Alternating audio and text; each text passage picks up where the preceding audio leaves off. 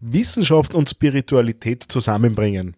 Das schafft die Leier Commander mit Bravour. Wir kennen uns jetzt seit, ja, so nicht ganz zwei Jahren, arbeiten da zusammen und ich habe sie eingeladen in den Podcast, damit wir über ihre Art des Journalings, Deep Journaling sprechen. Ein Weg, der da helfen kann, ja, in die Selbstentfaltung, in die Reflexion zu gehen und dein Leben äh, daraufhin auch ein Stück weit auszurichten und da halt auch ja, in Prozesse zu kommen, die einem gut tun. Das Ganze immer unterfüttert mit positiver Psychologie. Genau was, was man wahrscheinlich jetzt vor Weihnachten auch recht gut nutzen kann, um eben dann ins neue Jahr gut zu starten.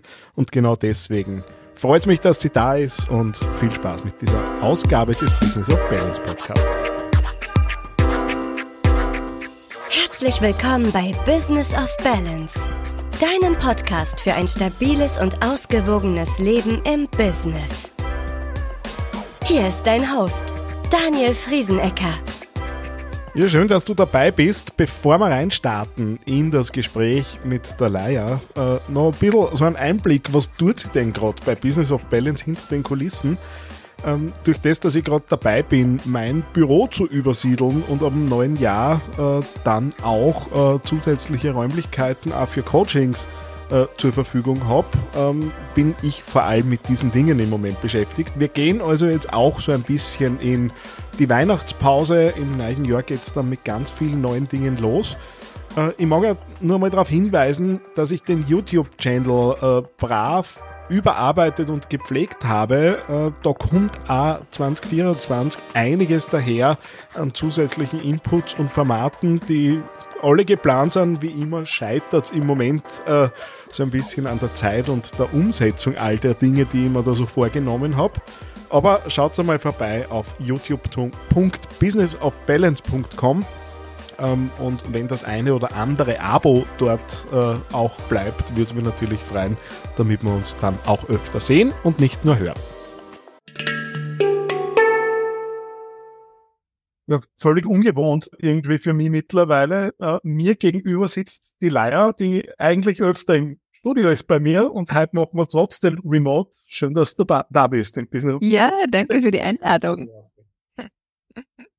ähm, wir wollen ein bisschen übers Schreiben, übers Journalen, übers Tagebuch führen, übers Mitschreiben sprechen und was das vor allem auch für selbstständige Unternehmer, Menschen, die in Verantwortung sind, äh, helfen kann.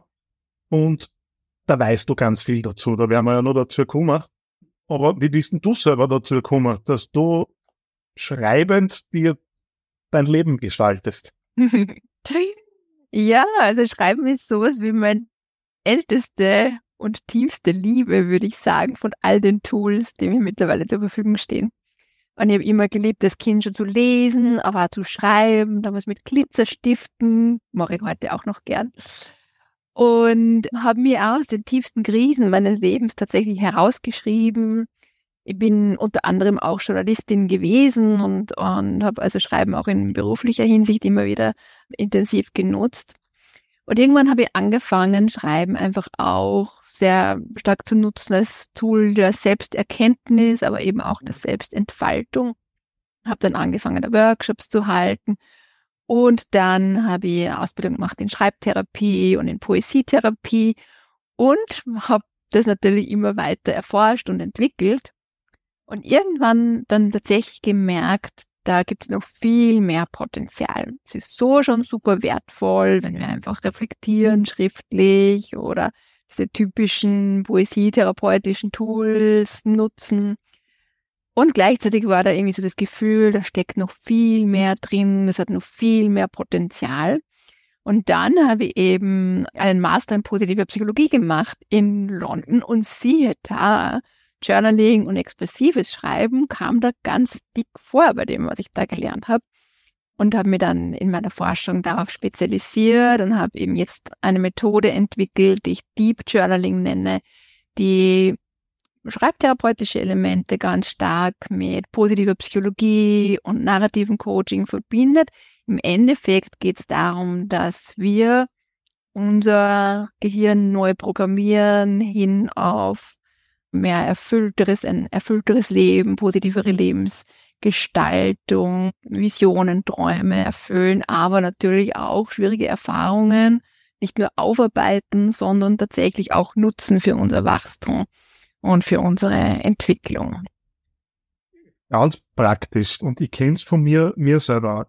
Jetzt gibt's ja so ganz viele Dinge. Schreib das Dankbarkeitsjournal, äh, dein Glücksjournal, dein Kontaktjournal, dein nö, nö, nö. Und zu jedem, zu jeder Aufgabe sollte man idealerweise, wenn man so auch den, der, dieser Coaching-Bubble zuhorcht, äh, irgendwie was schreiben. Die erste Frage, die dann natürlich mir aufkommt, ist, wann soll ich das alles machen? Äh, weil irgendwie kann ich mich den ganzen Tag damit beschäftigen. Und ich habe für mich festgestellt, es verändert sich immer wieder. Ich brauche halt eine Zeit lang eine gewisse Methodik, die ich halt dann wieder irgendwie ein paar Wochen und Monate mitziehe. Dann vergeht mir die Lust drauf, ich brauche es irgendwie nicht mehr und dann fange ich mit dem nächsten an. Wenn man jetzt jemanden nimmt, der das empfohlen bekommt, schreib, nutz Journaling, wo finde ich einen pragmatischen Einstieg, der mir einfach nicht gleich überholt, weil die Gefahr besteht ja, wenn ich jedem Tipp folge, den ich da draußen so kriege. Ja, kann ich total gut nachvollziehen. Finde ich eine ganz, ganz wichtige Frage. Also erstens mal ist wirklich immer das, mach dein eigenes draus, ja. Lass dich inspirieren von anderen, von Büchern, von Kursen, aber mach dein eigenes draus. Finde ich super wichtig. Wissen wir auch aus der positiven Psychologie, dass der Schuss bei manchen Dingen nach hinten losgehen kann, wenn wir was wählen, was einfach nicht zu uns passt oder uns langweilt zum Beispiel.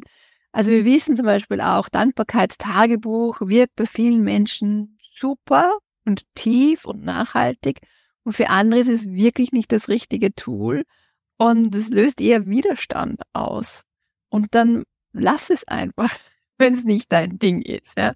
Was ich wirklich empfehle, ist eine regelmäßige Praxis zu haben, zum Beispiel im Optimalfall natürlich täglich, zum Beispiel am Morgen zu schreiben oder am Abend zu schreiben so wie wir ja auch uns seinen Körper pflegen, wir duschen, wir, wir putzen die Zähne täglich und das ist einfach auch sowas wie mentale Hygiene oder Seelenhygiene, die wir machen mit dem Schreiben und variiere dann die Tools. Also ich habe zum Beispiel ein Tool, das heißt Big Four, das ähm, verbindet Dankbarkeitspraxis mit Selbstwert erhöhen und mit Freude, also positive Emotionen äh, hervorrufen.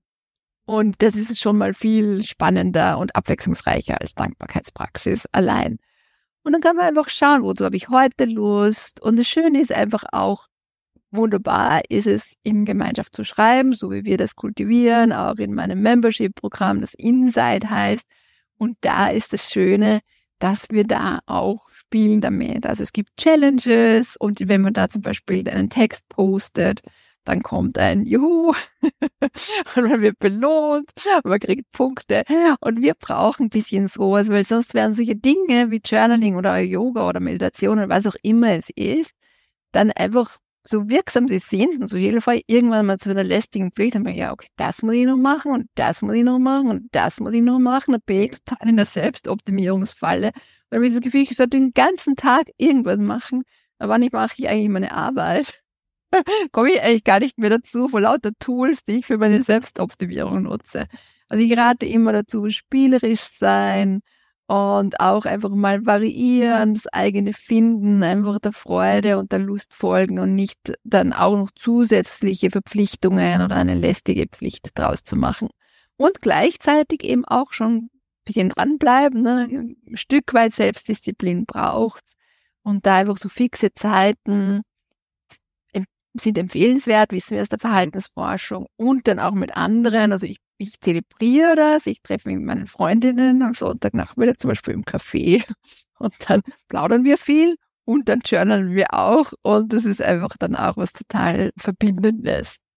Ich meine, jetzt durchzuckt es mich da schon so ein bisschen, wenn ich höre, naja, und dann, dann gibt man die Texte äh, irgendwie so ein bisschen der Öffentlichkeit oder einer begrenzten Öffentlichkeit preis. Wenn ich jetzt so an die Dinge denke, die ich da teilweise also drinnen stehen habe und drinnen stehen gehabt habe, ist ja das ganz schön intim. Wie viel, also das, das braucht natürlich eine Gruppe, in der ein Grundvertrauen da ist, das ist völlig klar. Aber wie, hat das auch aus deiner Erfahrung und das, was du siehst, so irgendwie diesen Effekt, okay, jetzt steht schon da, jetzt kann ich es aber erzählen auch schon und dadurch kommt halt dann irgendwie nur mal so eine neue Sichtweise auf die Themen drauf, weil das ist schon Überwindung, wenn mir das so vorstelle. Ja, absolut. Das ist super wichtige Frage und es ist tatsächlich auch so, erstens ist was sehr Persönliches und zweitens haben ja viele von uns, gerade zum Beispiel aus der Schule, so Erfahrungen, wie man, man teilt so einen Text oder gibt den ab und es gibt nur Fehler werden angestrichen oder es gibt irgendwie negatives Feedback und dann denkt man sich, hm, das ist so was Intimes von mir oder ich gebe was von mir, dann wird das so kritisiert. Und natürlich kommt auch daher immer wieder so die Scheu davor und auch eine gewisse Hemmung. Und natürlich, manche Dinge sind auch wirklich zu persönlich, um sie zu teilen. Ja. Wir haben Tools, wie zum Beispiel den stinkender Fischbrief, wo wir eine Person, die uns gerade total triggert, einfach mal also wirklich alles so vor den Latz knallen, so richtig so auf die Matte kotzen, mehr oder weniger. Und also das ist, macht gar keinen Sinn, das vorzulesen, ist nur, damit wir das mal loswerden und einfach mal sehen, was denke ich oder fühle ich denn eigentlich ja. wirklich. Aber gleichzeitig ist etwas laut vorzulesen oder mit anderen zu teilen im Chat oder eben zum Beispiel in so einer Online-Community etwas, was ganz stark zur Wirksamkeit beiträgt. Also das wissen wir eben aus der Poesietherapie-Forschung, dass das eigene Hören, wenn wir es zum Beispiel laut vorlesen und gehört werden, bezeugt werden, einfach nochmal ganz eine starke Wirkung auf uns hat. Also da bekommen die eigenen Worte mehr oder weniger noch mehr Magie. Und was wir wissen, wenn wir gemeinsam schreiben, egal ob jetzt online und zeitversetzt oder wirklich in einem Live-Call, dass es so etwas gibt wie ein Co einen co-kreativen Space. Also das ist wirklich total faszinierend, wie dann plötzlich Dinge zusammenpassen. Was die eine schreibt, ist für die andere eine total wichtige Botschaft. Wir inspirieren uns total gegenseitig. Wir übernehmen Worte von anderen, die uns total, total inspirieren und, und also Wortgeschenke nennen wir das, ja. Und das ist natürlich eine gewisse Überwindung, aber gerade dadurch lernen wir ja auch, uns zu zeigen, uns auszudrücken. Und in solchen sicheren und wohlwollenden Räumen werden eben so alte Erfahrungen überschrieben. Dann merke ich, ich kann mich hier zeigen und ich darf hier ausdrücken, was mich wirklich beschäftigt. Und ich werde gehört, gesehen, ich werde bezeugt, wohlwollend, liebevoll und es macht was mit mir.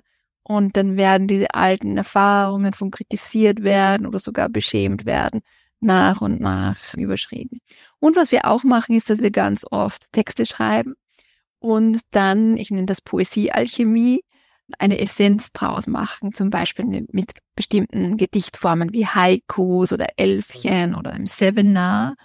Und dann wird es in eine Form gebracht, die ich dann gern teile, weil dann ist sozusagen aus diesem Rohmaterial ein Diamant geworden. Ein, eine Wortkreation, die dann auch schön ist zu teilen. Jetzt ist das natürlich alles schon, da, da muss ich eine gewisse Übung haben. Also, dass ich jetzt dann irgendwie ein, ein verdichtendes Haiku aus meinen Gedanken mache, das könnte man jetzt vorstellen mit Menschen, die das jetzt gerade das erste Mal hören, dass sie die denken, okay, gemacht, gemacht. Wir äh, haben da ein bisschen am Weg hin. Vielleicht steigen wir da ein bisschen weiter vorn ein und als ein Thema, das zumindest ich immer wieder erlebe, ist dieses, dieses Ziele-Thema, das total schwammig ist. Also irgendwie wissen die Menschen, und ich habe es hauptsächlich mit Leuten, die jetzt irgendwie im Business-Umfeld sind, so grundsätzlich, wo will ich hin? Und meine Erfahrung ist, einfach einmal Arbeit schreiben, was könnte ich denn so alles wollen, bringt an vielen Stellen schon mal Klarheit. Gibt es Methodiken jetzt aus deiner Sicht oder was machst du, wenn es darum geht, irgendwie neue Ziele zu entwickeln? Also da, da gilt für mich immer so das Prinzip from soulful to specific. Also zuerst mal wirklich schauen, so was, was will ich im Innersten, zwar nicht mein Ego oder nicht der Teil, der gefallen will oder der es dem Papa oder der Audience recht machen will, sondern was will ich wirklich, wenn ich so ganz ehrlich bin mit mir. Also nicht so diese externen Ziele, denen wir auf nachhecheln, sondern wirklich diese intrinsischen Ziele. Und eine wunderbare Übung, die auch bestens erforscht ist in der positiven Psychologie, ist das Best Possible Self. Und da stellen wir uns einfach vor, okay, ich in drei, fünf, zehn Jahren, diesen Zeitpunkt wählen wir intuitiv und schreiben einfach mal 15, 20 Minuten drüber, wenn alles gut geht und wenn alles sich super erfüllt und wenn alles aufgeht, was erlebe ich dann? Und wirklich so in der Gegenwartsform und ganz plastisch. Ich stehe auf dieser Bühne oder ich habe so und so viel Umsatz gemacht und ich habe so und so viele Follower oder ich habe ein Buch geschrieben oder, oder bin international vernetzt oder was auch immer. Also wirklich so ganz, ganz plastisch ja, und in der Gegenwartsform. Und dann gibt es da noch Verfeinerungen und Varianten. Zum Beispiel könnte man drüber schreiben, wie, habe ich Hindernisse überwunden als Beispiel nur. Oder wir nehmen nur einen bestimmten Lebensbereich, wie da ist zum Beispiel Business. Und, und dann ist ganz wichtig, das nicht nur zu schreiben, sondern wirklich auch so hineinzufühlen. Wie fühlt sich's denn an? Was ist denn das für ein Lebensgefühl? Und das dann ganz stark zu kultivieren. Und dann können wir von dem sagen, okay, das ist meine Vision. Und daraus entwickle ich jetzt spezifische Ziele und breche das runter, kennen wir alle, ne? Baby Steps, Meilensteine, Zwischenziele, mhm. unseren Dopaminkreislauf ein bisschen in Schwung bringen. Aber das kann ich wirklich empfehlen, mit diesem Best Possible Self zu arbeiten und da mal wirklich sich trauen, auch wirklich groß zu träumen und wirklich sagen, wenn wirklich alles noch besser läuft, als ich mir es überhaupt vorstellen kann, dann sehe ich mich in drei, fünf, zehn Jahren dort und dort. Und dann ist es interessant, darüber zu lesen, ne? was habe ich vor drei oder fünf Jahren geschrieben. So, wow, da hat sich wirklich vieles verwirklicht, was ich damals in meiner Vision gesehen habe. Das ist immer wieder spannend. Ich weiß nur aus meiner eigenen Coaching-Ausbildung, wo man ja ähnliche Dinge dann, dann und wann auch gemacht haben und weil ich da immer wieder mal so reinblättere, mhm.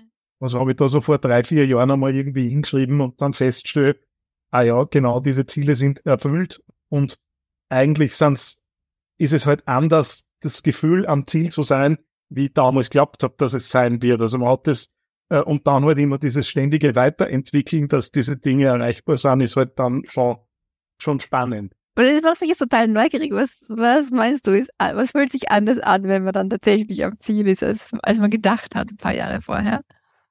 Naja, es waren, es waren durchaus auch solche Dinge, mit, mit welchen Kunden möchte ich einmal arbeiten mhm. und wie mag ich mir Leben herrichten. Also für mich, ich kann jetzt aus dem Nähkästchen plaudern, bevor wir jetzt zum, zum Callen angefangen haben, bin ich eine Viertelstunde da drüben auf meiner Couch gelegen und habe unterm Tag tatsächlich 15 Minuten die Augen zugemacht, weil das einfach notwendig war. Das war undenkbar gewesen vor, vor vier Jahren weil ich kann doch nicht zur Arbeitszeit mich da herausnehmen und diese, diese Lockerheit zu haben, dass ich sage, doch, es geht und es tut mir gut und das hat mit, mit Selbstwertschätzung und Selbst, Selbstachtung und Selbstwert in ja, ja, absolut. Und deshalb ist auch immer wichtig, so Ziele sehr ganzheitlich zu sehen. Also wie will ich leben, ne? Und wie sind, ist meine Business-Vision darin integriert?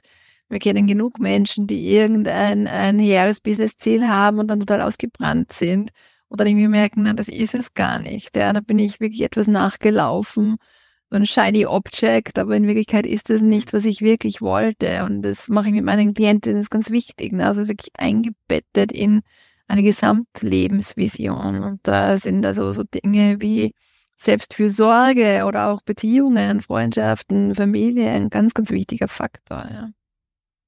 Jetzt gibt's ja, du hast das auch schon, schon gesagt, Science und Soul ist so irgendwie das Thema, das bei dir drüber steht.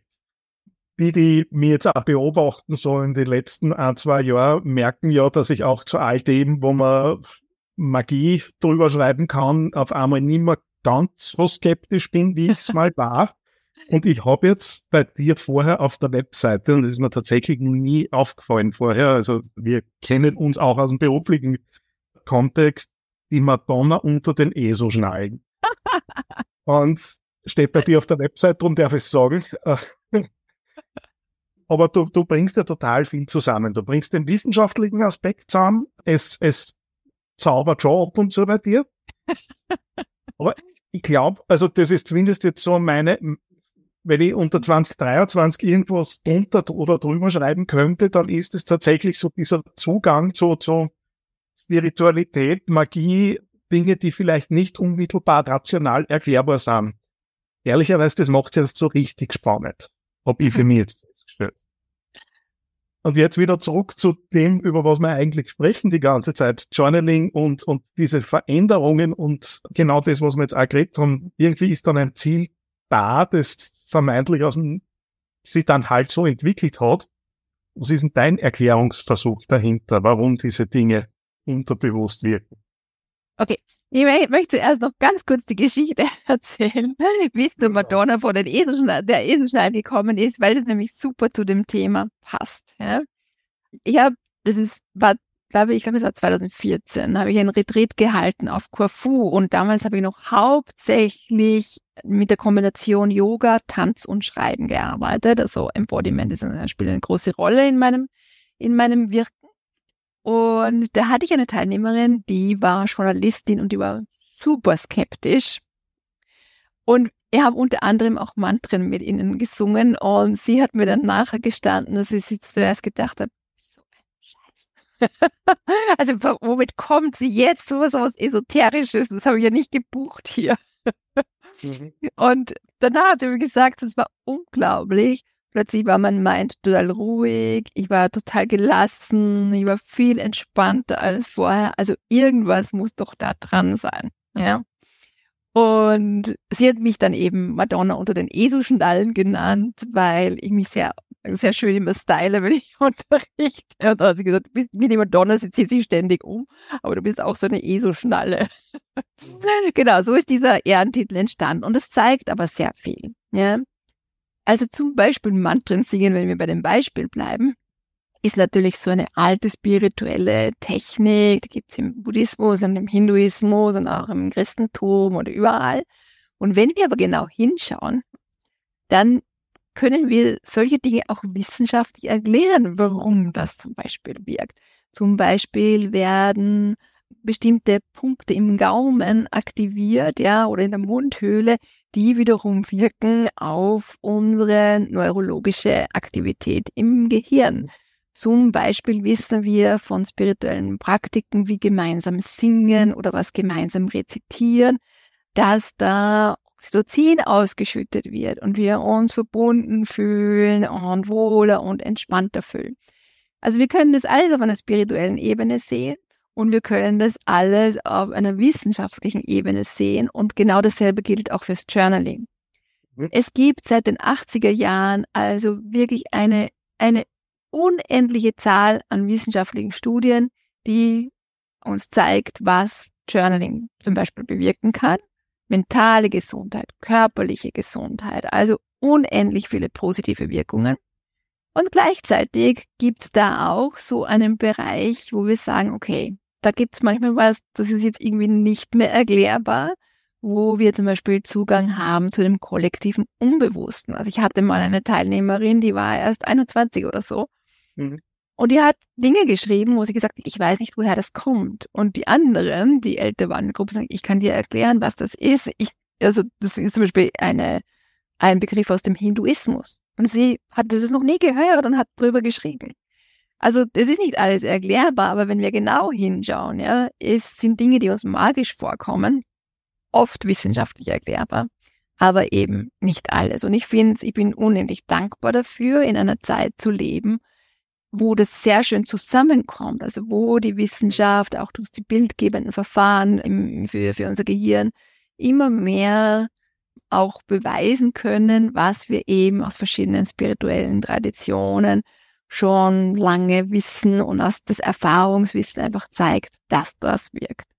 Und das möchte ich auch dazu sagen, es gibt in dieser Bubble und diesem Markt tatsächlich sehr viel Schmafu, sagen wir, wie es ist. Gleichzeitig denke ich mir einfach, wenn es hilft und wenn es jemandem besser geht und fühlt sich gut oder selbstwirksamer dadurch, nur zu. Genau, mein, meine Meinung dazu äh, letztendlich ich spüre, es geht mir besser. Die Mantren waren ja durchaus ein, ein Thema, das im Sommer äh, ah. uns, uns begleitet hat und das ja ganz viel verändert hat bei mir jetzt in den letzten Monaten. Insofern ah. Mhm. liest das ja wieder ganz gut und da ist man wahrscheinlich ganz ähnlich mit einer Teilnehmerin gegangen. Aber ihr glaubt, ich gehe vier Tage in die Stille war schon viel still auch, aber äh, genau diese Erfahrungen, von denen du gerade geredet hast, habe ich auch gemacht. Vielleicht abschließend, wenn da jetzt jemand kommt und sagt, okay, mag da irgendwie andocken oder mal was ausprobieren für mich. So die, die, die Einsteigerübung, die jetzt jemand einmal so die nächsten drei, vier, fünf Wochen irgendwie machen kann, um einfach einmal zu erspüren, ist das Schreiben eigentlich was für mich? Ich würde so einer Person mitgeben. Also wenn es wirklich so ganz easy sein soll und freudvoll für den Anfang, dann würde ich diese besagten Big Four einfach ausprobieren. Die Big Four sind ganz einfach. Ich setze mich hin, schreibe drei Dinge auf, für die ich dankbar bin. Drei Dinge, die mir gut gelungen sind, wo ich stolz bin drauf, was geklappt hat. Drei Dinge, die ich an mir mag und drei Dinge, auf die ich mich freue. Dauert fünf Minuten. Die Stimmung hebt sich sofort, positive Emotionen sind sofort da und langfristig, wenn wir das regelmäßig machen, verändern sich unsere neuronalen Strukturen, Hardware und Software und unsere viel besungene Negativity Bias wird schon langsam ausgeglichen und wir kommen immer mehr zu einer Positivity Bias. Das ist das Ziel. Da gibt es ja noch was, das uns im Moment auch beruflich verbindet. Also nicht nur das, aber an dem wir gerade arbeiten. Man kann auch bei dir jetzt andocken. Die Rauhnächte stehen ja. bevor.